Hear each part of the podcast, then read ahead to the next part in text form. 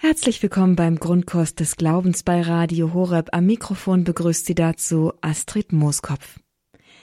Heute beginnen wir im Grundkurs mit einer neuen Reihe, einer Reihe, die sich mit der Bibel beschäftigt, genau genommen mit dem Johannesevangelium, diesem geheimnisvollen und vielleicht am wenigsten verständlichen der vier Evangelien im Neuen Testament, die über das Leben und Wirken Jesu berichten. Und diese Bezeichnung oder diese Charakterisierung über das Leben und Wirken Jesu berichten, die trifft tatsächlich vielleicht auf das Johannesevangelium am wenigsten zu. Denn der Berichtcharakter geht diesem Evangelium vollständig ab. Lässt sich eine, und dennoch nicht ohne Grund hat die Kirche dieses nicht synoptische Evangelium, also die ersten drei, Matthäus, Markus und Lukas, sind die sogenannten synoptischen Evangelien, und das Johannesevangelium ist eben nicht synoptisch, ebenfalls in den Kanon des Neuen Testamentes aufgenommen. Es ist authentisch, es zeigt dem Leser der Bibel etwas Besonderes über Jesus Christus, über Gott. Und genau darum soll es uns hier im Grundkurs des Glaubens in dieser neuen Reihe gehen. Sie steht unter dem Titel Die sieben Zeichen im Johannesevangelium. Und heute, für heute, erwartet Sie zuerst einmal eine Einführung, eine Hinführung zu diesem Thema. Begleiten und führen wird uns Michael Papenkort. Er ist Missionar in Mannheim und gibt seit Jahren Glaubenskurse. Auch hier bei Radio Horeb ist er seit Jahren mit uns unterwegs und hat uns auch hier im Grundkurs des Glaubens bereits durch die Reihe zum Markus-Evangelium begleitet. Heute starten wir mit ihm in das Johannesevangelium. Er ist uns jetzt auch verbunden aus Mannheim für diese Sendung und bevor wir gemeinsam starten, hineingehen in das Johannesevangelium, wollen wir zu Beginn gemeinsam beten und um das rechte Verständnis und um den rechten Geist bitten. Himmlischer König, Tröster und Ermutiger Geist der Wahrheit. Überall bist du gegenwärtig und erfüllst alles, was ist. Schatzkammer alles Guten und Geber und Meister des Lebens, komm, wohne in uns reinige uns von aller Unreinheit und rette unsere Seelen. Maria, Grund unserer Freude, bete für uns. Amen. Vielen Dank für diesen Einstieg, für dieses Gebet, Herr Papenkort. Wir sind schon sehr gespannt, wie es jetzt weitergeht, wie Sie uns hinführen werden, hineinführen werden auch in das Johannesevangelium und uns erst einmal einen Vorgeschmack darauf geben, was uns im Johannesevangelium eigentlich erwartet. Und dazu liegt mir jetzt zu Beginn eine Frage auf, der, auf den Lippen, auf der Zunge, brennt mir auf dem Herzen sozusagen. Warum eigentlich das Johannesevangelium? Was ist das Besondere daran? Also, für viele ist es das Lieblingsevangelium und das kann ich wirklich gut verstehen. Selbst dieser bisschen geheimnisvolle Anfang, gell, du weißt schon, im Anfang war das Wort und das Wort war bei Gott und das Wort war Gott. Auch wenn viele vielleicht nicht wirklich wissen, was sie mit diesen geheimnisvollen Worten denn anfangen sollen, so spüren sie doch, dass hier irgendwie etwas Großes, etwas Heiliges und Tiefes unterwegs ist. Und irgendwie bleibt das auch so durchs ganze Johannesevangelium. Und das Johannesevangelium hat ja auch neben einigen anderen Eigenheiten im Vergleich zu den synoptischen Evangelien noch eine ganz besondere Eigenart. Es kennt keine Wunder, oder? Ja, du hast richtig gehört. Keine Wunder. Moment mal, sagst du vielleicht, da ist doch die wunderbare Brotvermehrung. Da ist der von Geburt an Blinde, den Jesus dann komplett ungefragt einfach heilt und ihm dazu dann auch noch Matsche auf die Augen schmiert. Und dann ist da ja auch noch diese Hochzeit zu Kanaan. Ja, klar. Aber bei Johannes werden die Wunder nicht als Wunder, sondern als Zeichen bezeichnet. So heißt es da am Ende der Hochzeit zu Kanaan in, jetzt sind wir bei Johannes im zweiten Kapitel in Vers 11, so tat Jesus sein erstes Zeichen. Gleich am, zum Abschluss von dem Wunder in Kanaan, ne, Wasser und Wein und so weiter, so tat Jesus sein erstes Zeichen, eben nicht sein erstes Wunder. Johannes sagt, so tat Jesus sein erstes Zeichen in Kana in Galiläa und offenbarte seine Herrlichkeit, und seine Jünger glaubten an ihn. Und ein bisschen später, als Jesus dann den Sohn eines Beamten geheilt hat, da lesen wir, jetzt sind wir in Johannes Kapitel 4, Vers 54, so tat Jesus sein zweites Zeichen, nachdem er von Judäa nach Galiläa gekommen war. Und dieses zweite Zeichen geschah übrigens auch in Kana in Galiläa. Also da gab's zwei Zeichen in Kana in Galiläa, gell? Natürlich sind beides Wunder, aber Johannes benutzt das Wort oder den Begriff Zeichen statt Wunder. Und dann direkt nach dieser berühmten Geschichte mit dem Apostel Thomas.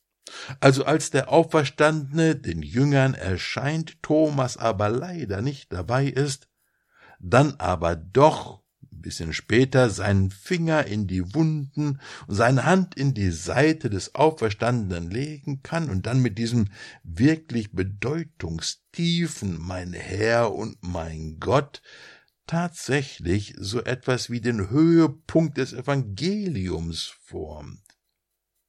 Da heißt es dann, nach diesem Geschehen in Kapitel 20 in Vers 30, noch viele andere Zeichen hat Jesus vor den Augen seiner Jünger getan, die in diesem Buch nicht aufgeschrieben sind. Diese aber sind aufgeschrieben, damit ihr glaubt, dass Jesus der Christus ist, der Sohn Gottes, und damit ihr durch den Glauben Leben habt in seinem Namen. Nun, Johannes und nur Johannes bezeichnet die Wunder in seinem Evangelium also als Zeichen. Und er hat sich natürlich was dabei gedacht. Er macht das nicht einfach so. Es ist nicht einfach nur ein anderes Wort. Nein, es ist eine andere Perspektive, eine andere Bedeutung, eine tiefere Bedeutung werden wir gleich noch sehen. Aber es ist auf jeden Fall nicht einfach etwas Nebensächliches oder Unwichtiges, wenn es auch vielen, selbst nach Jahrzehnten des Evangeliumshörens im Gottesdienst, nicht aufgefallen ist. Von den vielen Zeichen, die Jesus vor den Augen seiner Jünger getan hat, hat Johannes ganze sieben für sein Evangelium ausgewählt. Sieben Zeichen also. Und genau diese sieben Zeichen wollen wir uns in dieser kleinen Reihe ein bisschen anschauen, sie betrachten und versuchen in sie einzutauchen. Und es beginnt mit der Hochzeit zu Kana, dann kommt die Heilung von dem Sohn eines königlichen Beamten, das dritte Zeichen, das ist die Heilung von diesem Gelähmten am Teich von Bethesda, der da 38 Jahre liegt. Gell? Und dann kommt die wunderbare Brotvermehrung. Gleich darauf geht Jesus übers Wasser und er stillt den Sturm. Und dann heilt Jesus den Blindgeborenen. Und das siebte und letzte Zeichen, das ist die Auferweckung des Lazarus. Das sind also die sieben Zeichen im Johannesevangelium, um die es dann eben in dieser kleinen Reihe geht. Nun ist ja das Johannesevangelium bekanntlich so ganz anders, ganz anders als die anderen drei, also Matthäus, Markus und Lukas. Und es gibt da ein paar so, also wie, wie Schlüssel. Es gibt da so wie Schlüssel zu diesem Evangelium. Schlüssel, die uns das Evangelium ein bisschen öffnen. Und einer von diesen Schlüsseln ist so eine Art Zweiteilung des Evangeliums. Man spricht zum einen vom Buch der Zeichen Und gemeint sind die ersten zwölf Kapitel vom Johannesevangelium, das Buch der Zeichen. Und dann spricht man zum anderen vom Buch der Verherrlichung Jesu am Kreuz. Und gemeint sind die Kapitel 13 dann bis 21. Und das Ganze fängt an mit der Fußwaschung. Also zwei Teile. Das Buch der Zeichen und dann das Buch der Verherrlichung Jesu am Kreuz. Und allein schon die Tatsache, dass dieser erste Teil das Buch der Zeichen genannt wird, lässt uns erkennen, dass Zeichen im Johannesevangelium etwas wirklich Wichtiges sind.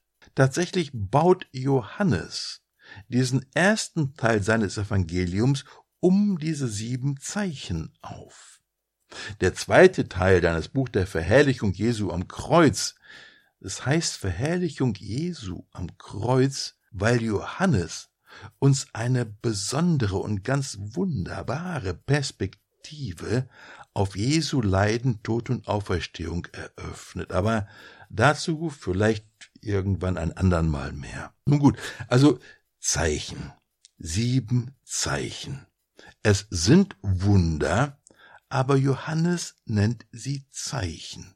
Und ganz offensichtlich ist ihm das irgendwie auch wichtig. Aber warum? Was ist denn überhaupt ein Zeichen? Nun, ein Zeichen, es zeigt über sich selbst hinaus. Ein Zeichen ist nicht das Eigentliche, sondern es zeigt auf das Eigentliche hin. Es ist ganz einfach zu verstehen und ich möchte gerne mit drei Bildern versuchen zu beschreiben, was das bedeutet. Das erste Bild ist ein Straßenschild. Nur stell dir vor, du bist mit deiner Frau oder mit deinem Mann im Auto unterwegs nach Paris zu einem wunderbaren Wochenende zu zweit. Und ihr kommt an ein Schild, auf dem steht Paris 120 Kilometer. Dann bleibt ihr doch natürlich nicht bei dem Schild stehen. Denn das Schild ist ja ein Zeichen, das über sich selbst hinausweist, eben auf die Stadt Paris. Und die Stadt Paris ist natürlich viel größer und viel mehr als das Schild, als das Zeichen. Bei dem Zeichen stehen zu bleiben, wäre also ein entscheidender Fehler. Wenn ich also den Zeichen im Johannesevangelium begegne, dann will ich nicht bei den Zeichen stehen bleiben und die Zeichen bewundern, sondern ich will das entdecken und erkennen, worauf sie hinzeigen. Aber nicht nur das. Da kommt dann jetzt das zweite Bild ins Spiel. Das zweite Bild ist eine Glühbirne. Wenn wir Zeichen richtig verstehen, dann können sie auch eine große Kraft und Wirkung entfalten. So kann zum Beispiel eine eigentlich kleine und unscheinbare Glühbirne einen 40 Tonnen LKW zum Stehen bringen. Einfach nur, weil diese Glühbirne rot ist und in einer Verkehrsampel leuchtet. Und das eigentlich wirklich kleine Zeichen der roten Ampel ist also wirkmächtig genug, um einen 40 Tonnen LKW zum Stehen zu bringen. Die Zeichen im Johannesevangelium sind nicht nur Zeichen, die irgendwohin zeigen, sondern wirksame Zeichen. Zeichen, die etwas bewirken, weil es Zeichen sind, in denen Christus wirkt. Ja, und so beginnen wir eigentlich schon recht deutlich zu sehen, dass uns in den sieben Zeichen im Johannesevangelium etwas begegnen möchte, was größer ist als das Zeichen, das wir sehen. Und da kommt dann das dritte Bild ins Spiel. Das dritte Bild ist ein Boot. Es ist ein bisschen so, als wären wir in einem kleinen Boot auf einem wunderschönen See unterwegs. Das Wetter ist herrlich, wir genießen das Wasser, die Ruhe und die Landschaft ringsum, aber von diesem See selbst sehen wir in unserem Boot nur die Oberfläche. Was aber, wenn wir statt dem kleinen Boot ein U-Boot hätten und von der Oberfläche abtauchen könnten? Eine ganz neue Welt würde sich auftun. So als würde jemand den Vorhang für eine ganz neue Bühne aufziehen. Natürlich, man kann die sieben Zeichen im Johannesevangelium auch einfach von unserem kleinen Boot aus betrachten als Wunder eben, und man kann dabei auch die Oberfläche des Sees genießen, aber eigentlich wollen diese sieben Zeichen diesen Vorhang für uns aufziehen und uns einladen, ins U-Boot einzusteigen. Denn ein Zeichen zeigt über sich selbst hinaus. Ein Zeichen ist nicht das Eigentliche, sondern es zeigt auf das Eigentliche hin. Also versuch bitte, ne, während wir die sieben Zeichen dann anschauen, diese drei Bilder im Hinterkopf zu behalten. Straßenschild, Glühbirne und U-Boot. Und dann ist da noch ein anderes Element, das wir nicht übersehen wollen. In den sieben Zeichen ist Jesus, Jesus beides. Er ist der Offenbarer und der zu Offenbarende. Es bedeutet ganz einfach, dass die sieben Zeichen Offenbarungen sind. Jesus offenbart. Und zwar offenbart Jesus nicht irgendetwas, sondern Jesus offenbart sich selbst. Es geht also gar nicht primär um das Wunder oder um das, was geschieht, sondern es geht primär um Jesus selbst. Diese Zeichen, das sind keine Gleichnisse und sind auch keine Bilder, sondern es sind Zeichen, die Jesus wirkt. Und weil wir sein Tun und Handeln nicht von seiner Person trennen können. Darum sind die Zeichen, die er wirkt, eben auch ein Ausdruck seines Wesens. Ein Ausdruck davon, wer er ist, wie er ist. Darum erkennen wir in den Zeichen Jesus erkennen wir in den Zeichen, wer Jesus ist. Darum begegnet uns in diesen Zeichen Jesus selbst.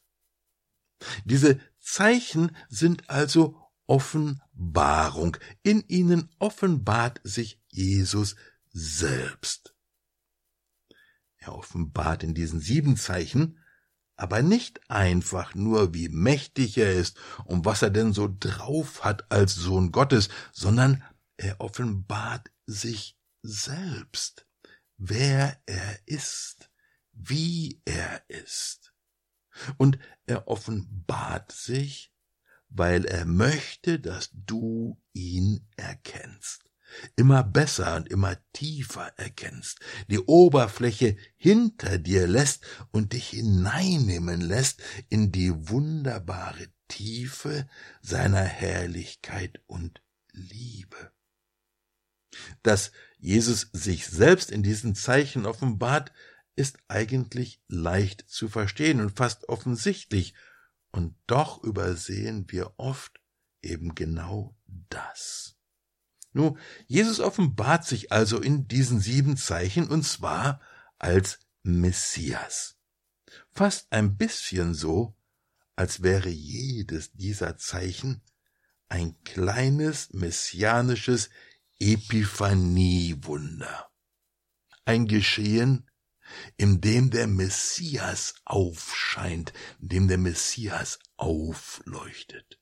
Aber nicht in dem Sinn, dass noch einmal bestätigt wird, dass er wirklich der Messias ist, sondern vielmehr, wie er Messias ist.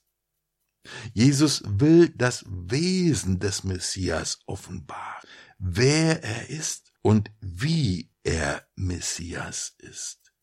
In diesen sieben Zeichen geht es also nicht um irgendetwas Prophetisches und es geht auch nicht primär darum, dass Jesus Erbarmen hat mit bestimmten Notlagen, Leiden oder Krankheiten.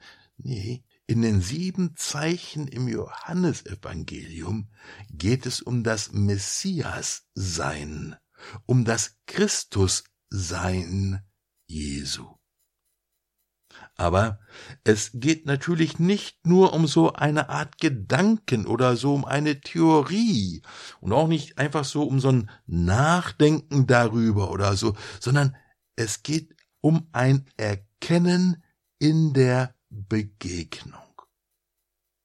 Eigentlich geht es ganz besonders im Johannesevangelium um ein Erkennen, ein Sehen und Verstehen in der Begegnung, aus der Begegnung mit Jesus heraus, in der immer jetzt geschehenden Begegnung, nämlich mit dem lebendigen Wort, das Fleisch geworden ist.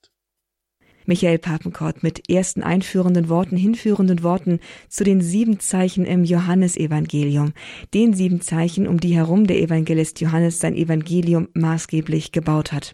Schön, dass Sie mit dabei sind und bleiben Sie auch weiterhin dran. Nach einer Musikpause wird Michael Papenkort fortfahren und uns die wesentlichen Aspekte für eine Begegnung mit Jesus, mit Gott im Johannesevangelium darlegen. Es warten noch einige sehr interessante, sehr erhellende Motive darauf, hier dargelegt zu werden und auseinandergesetzt zu werden. Bleiben Sie also dran. Gleich geht's weiter. Und bis dahin hören wir jetzt die Adonai Jugend 2000 Band mit dem Lied Die Herrlichkeit des Himmels, der wir ja auch im Johannesevangelium begegnen. Sie hören Radio Horeb. Leben mit Gott.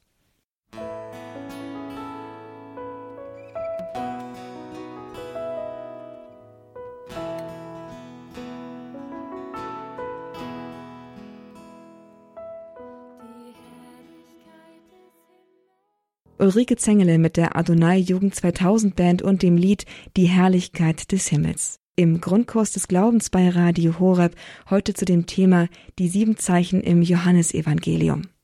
Der Titel klingt erstmal sehr trocken und wer gerade erst einschaltet, schön, dass Sie mit dabei sind, nicht gleich wieder weggehen.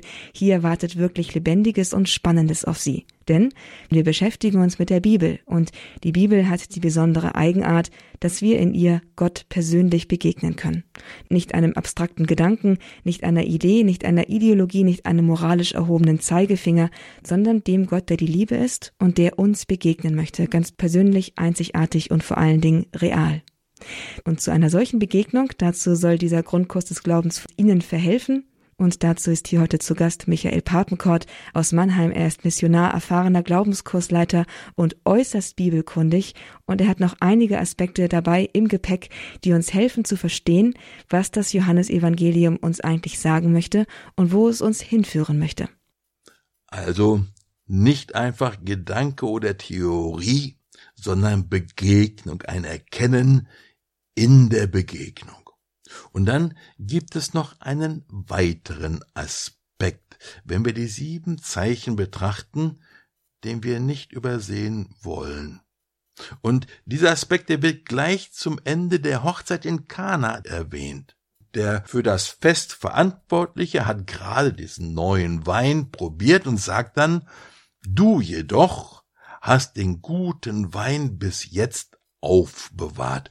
Und dann heißt es dort, so tat Jesus sein erstes Zeichen in Kana in Galiläa und offenbarte seine Herrlichkeit.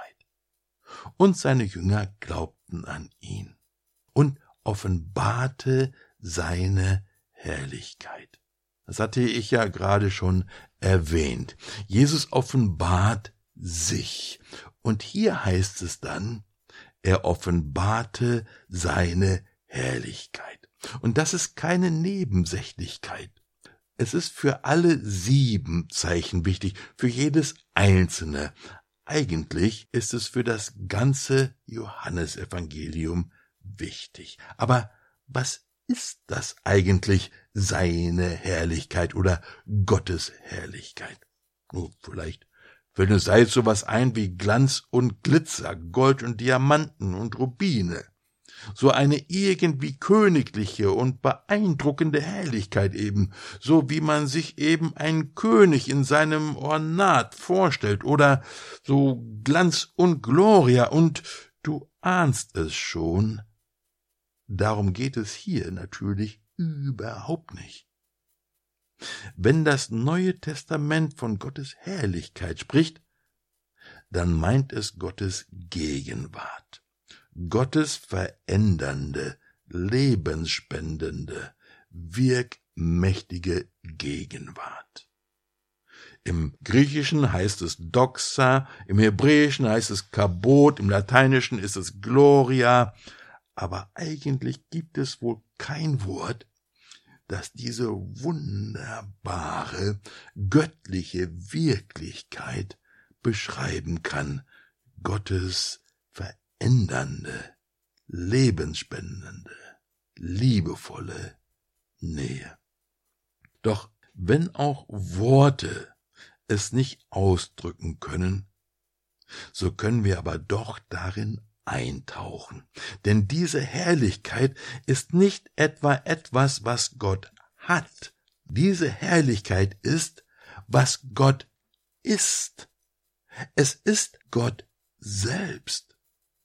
Und hier heißt es nun, am Ende von der Hochzeit zu Kanan, Jesus offenbarte seine Herrlichkeit, eben in diesem Zeichen. Die Zeichen und die Herrlichkeit, sie gehören also zusammen. Jesus möchte uns in den Zeichen seine Herrlichkeit offenbaren, und zwar so, dass es uns, also dich und mich, wirklich als Offenbarung erreicht. Es ist diese Herrlichkeit, die die Wunder hier zu Zeichen werden lässt. Zu Zeichen, die weit über das hinausreichen, was uns an der Oberfläche begegnet.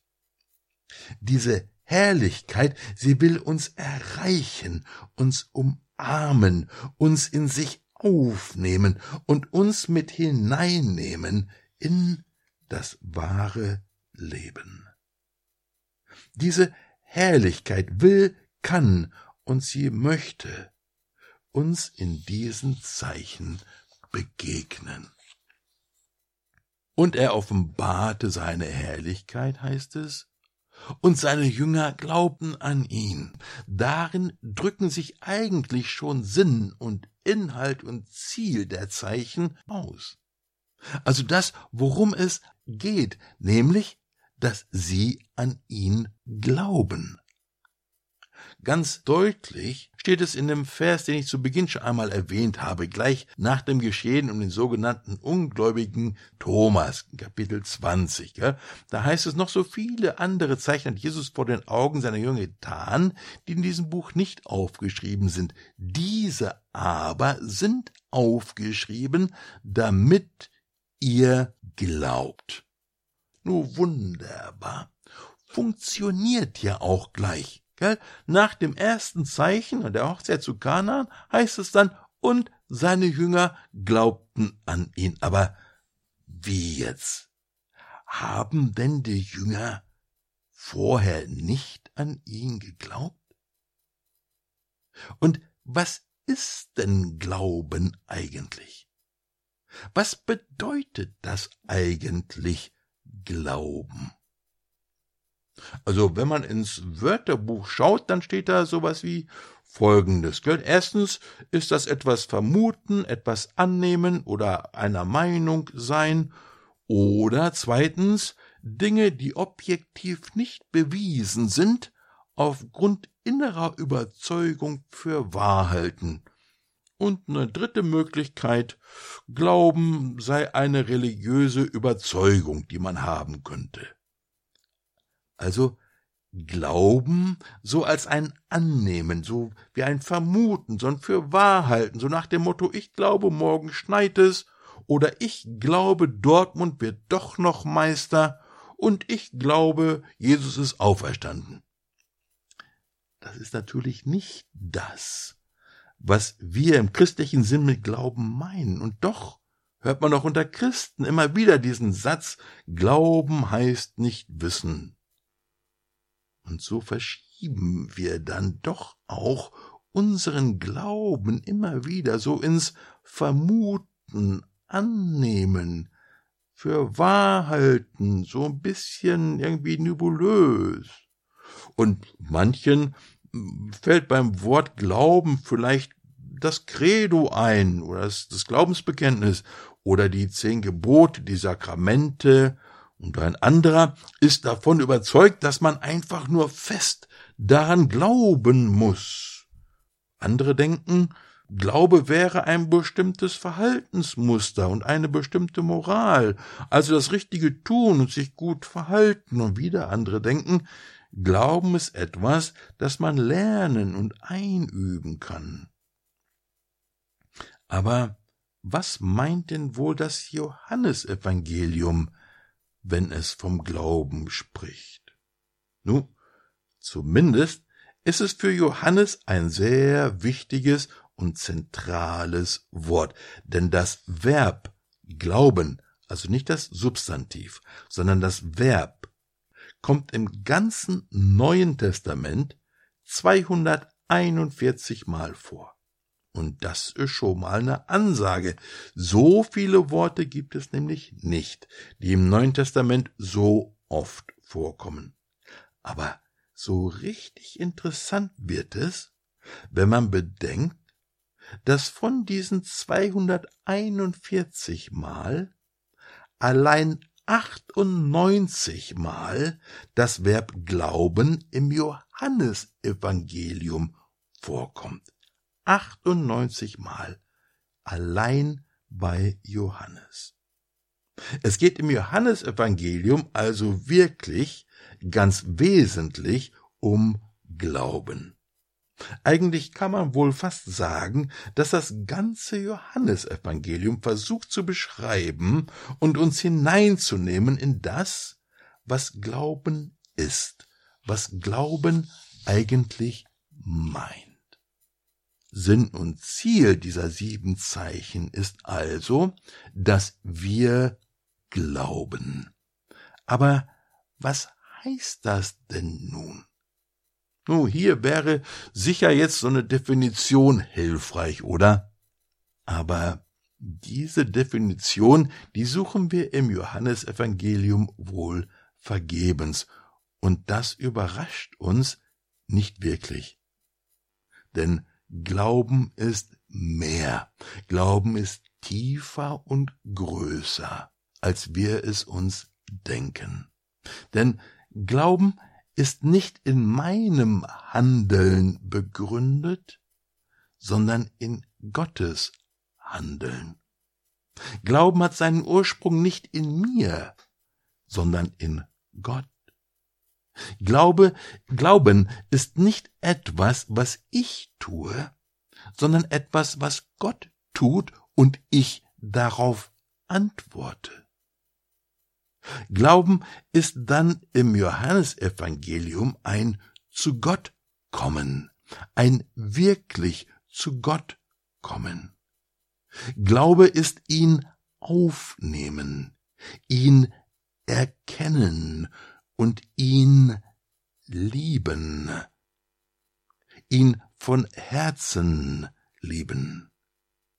Und es wird schon langsam deutlich, dass Glaube und Glauben eine Beziehung ist. Und zwar eine persönliche, lebendige, dynamische Beziehung, die geprägt ist von Vertrauen und Hingabe. Glaube bleibt. Das Johannes-Evangelium macht das sehr deutlich. Glaube bleibt. Bleibt bei ihm, bei Jesus und bleibt in ihm. Bleibt in seinem Wort. Glaube hört ihn. Glaube hört auf ihn. Glaube ist Nachfolge. Glaube will sich ständig neu vollziehen, so dass das ganze Leben von ihm durchformt und gestaltet wird. Glaube ist nicht etwas, was ich einfach habe. Glaube ist auch nicht primär dieses, was ich glaube. Glaube ist ein Beziehungsgeschehen.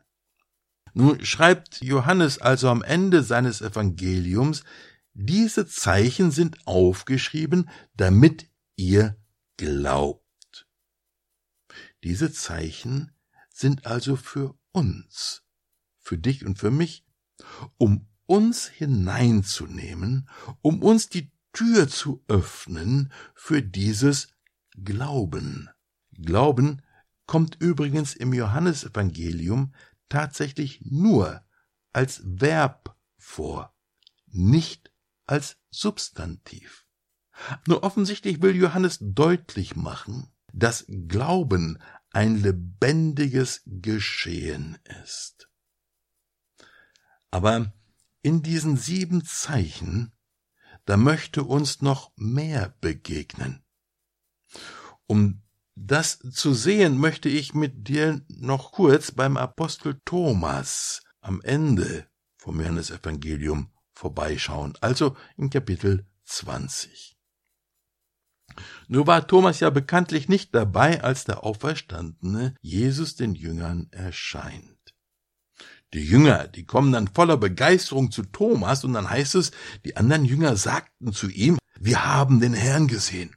Und Thomas entgegnete ihnen, wenn ich nicht das Mal der Nägel an seinen Händen sehe und wenn ich meinen Finger nicht in das Mal der Nägel und meine Hand nicht in seine Seite lege, glaube ich nicht. Und an dieser Stelle, da machen wir den lieben Thomas immer zu dem berühmten Zweifler. Allerdings, denke ich, zu Unrecht. Thomas wollte eben nicht aufgrund von Hörensagen glauben, sondern aus der Begegnung mit dem Auferstandenen heraus. Da lassen die Emmaus-Jünger schön grüßen. Ja, denn die Emmaus-Jünger, sie hatten ja auch gehört, dass das Grab wohl leer sei. Die sind aber trotzdem einfach nach Hause gegangen, nach Emmaus. Gell? Und alles ändert sich bei den Emmaus-Jüngern, als sie dem Auferstandenen begegnen. Papst Benedikt drückt das in seiner ersten Enzyklika in Deus Caritas Est so aus. Am Anfang des Christseins steht nicht ein ethischer Entschluss oder eine große Idee oder Hörensagen, könnten wir vielleicht einfügen, sondern am Anfang des Christseins steht die Begegnung mit einem Ereignis, mit einer Person, die unserem Leben einen neuen Horizont und damit seine entscheidende Richtung gibt. Christsein beginnt in der Begegnung mit einem Ereignis, mit einer Person. Das Ereignis, die Auferstehung. Die Person, Christus. Grundlage des Glaubens ist also nicht das Hören Sagen von anderen, sondern die Begegnung, die persönliche Begegnung mit dem Auferstandenen. Gut. Und dann sagt Jesus zu Thomas, weil du mich gesehen hast, glaubst du, selig sind, die nicht sehen und doch glauben. Jesus meint hier aber nicht, hör mal, Thomas, du hast so ziemlich alles falsch gemacht. Nee, was Jesus sagt ist, selig sind, die nach dir kommen, Thomas, die mich nicht mehr sehen, so wie du mich jetzt siehst, und doch glauben. Aber eben nicht glauben vom Hörensagen anderer, sondern aus der Begegnung mit dem Auferstandenen heraus. Und dann, direkt nachdem Jesus zu Thomas gesagt hat, selig sind, die nicht sehen und doch glauben, da schreibt Johannes dann, diese Zeichen aber sind aufgeschrieben, damit ihr glaubt, dass Jesus der Sohn Gottes ist und so weiter. Das heißt dann aber doch, dass das Johannesevangelium eben diese Begegnung mit dem auferstandenen Christus ermöglichen will, dass wir ihm im Evangelium so begegnen können, dass dieses Glauben in uns geschehen kann, geboren werden kann und wachsen kann. Im Johannesevangelium, da begegnet uns der Auferstandene. Und zwar nicht erst am Ende, sondern von Anfang an. Und er lädt uns ein in diese Begegnung. Und so wird dann dieses Geschehen um den Apostel Thomas am Ende des Evangeliums zu so viel mehr als einer Randnotiz oder Anekdote. Es wird zu einem weiteren Schlüssel für das Johannesevangelium. Vielleicht rechnet Johannes diese Erscheinung des Auferstandenen vor den Jüngern und dann Thomas tatsächlich auch unter die Zeichen, könnte man jedenfalls denken. Nur ich hoffe, ich konnte ein bisschen deutlich machen, warum diese Zeichen bei Johannes so wichtig sind und so großartig. Und ich freue mich schon sehr darauf, diese Zeichen in den kommenden Sendungen dieser kleinen Reihe anzuschauen und in sie einzutauchen. Lass mich gerade bitte am Ende noch kurz beten. Danke, Herr, dass du ein Gott bist, der sich offenbart und uns auf so viele Weisen entgegenkommst. Danke, Herr, für dieses unfassbar große Geschenk des Johannesevangeliums. Herr, nimm uns hinein in das Wort, das du selber bist öffne die Augen und Ohren unseres Herzens, dass wir in diesen Zeichen im Johannesevangelium dir begegnen und glauben. Immer mehr, immer lebendiger und immer tiefer. Amen. Michael Papenkott mit einem ersten Teil unserer neuen Reihe Die sieben Zeichen im Johannesevangelium. Zugeschaltet war er uns aus Mannheim und er hat uns einige grundlegende Aspekte schon mal mitgegeben, um das Johannesevangelium, dieses kryptischste und geheimnisvollste der vier Evangelien im Neuen Testament, zu verstehen und einen Zugang zu finden dazu. Das Ganze werden wir dann natürlich vertiefen in den nächsten Folgen, eben mit Blick ganz konkret auf die einzelnen Zeichen, um die herum Johannes sein Evangelium konzipiert hat und in denen er uns ein Fensterchen öffnet, um zu verstehen, wer Jesus eigentlich ist. Es gibt schon einiges, was wir jetzt mitnehmen können aus der Einführung für die persönliche Bibellektüre, zum Beispiel des Johannesevangeliums oder eben auch die nächsten Episoden, die in den nächsten Monaten mit Michael Papenkort zu den sieben Zeichen des Johannesevangeliums folgen werden. Da ist zum einen mal das Verständnis von dem, was eigentlich ein Zeichen ist. Es ist ein Hinweis auf etwas Größeres. Es ist ein Hinweis auf eine Bedeutungstiefe, die sich dahinter und darin verbirgt. Und es ist ein Stück weit ein kleines U-Boot, mit dem wir uns hinabsenken können in die Tiefen der dahinterliegenden Bedeutung eben. Also dass wir tatsächlich auch eintreten können und nicht nur betrachtend davor stehen bleiben. Diese drei Aspekte hat das Zeichen im Johannesevangelium, wie es eben Michael Papenkort für uns dargelegt hat. Und dann waren dann noch der Aspekt der Offenbarung.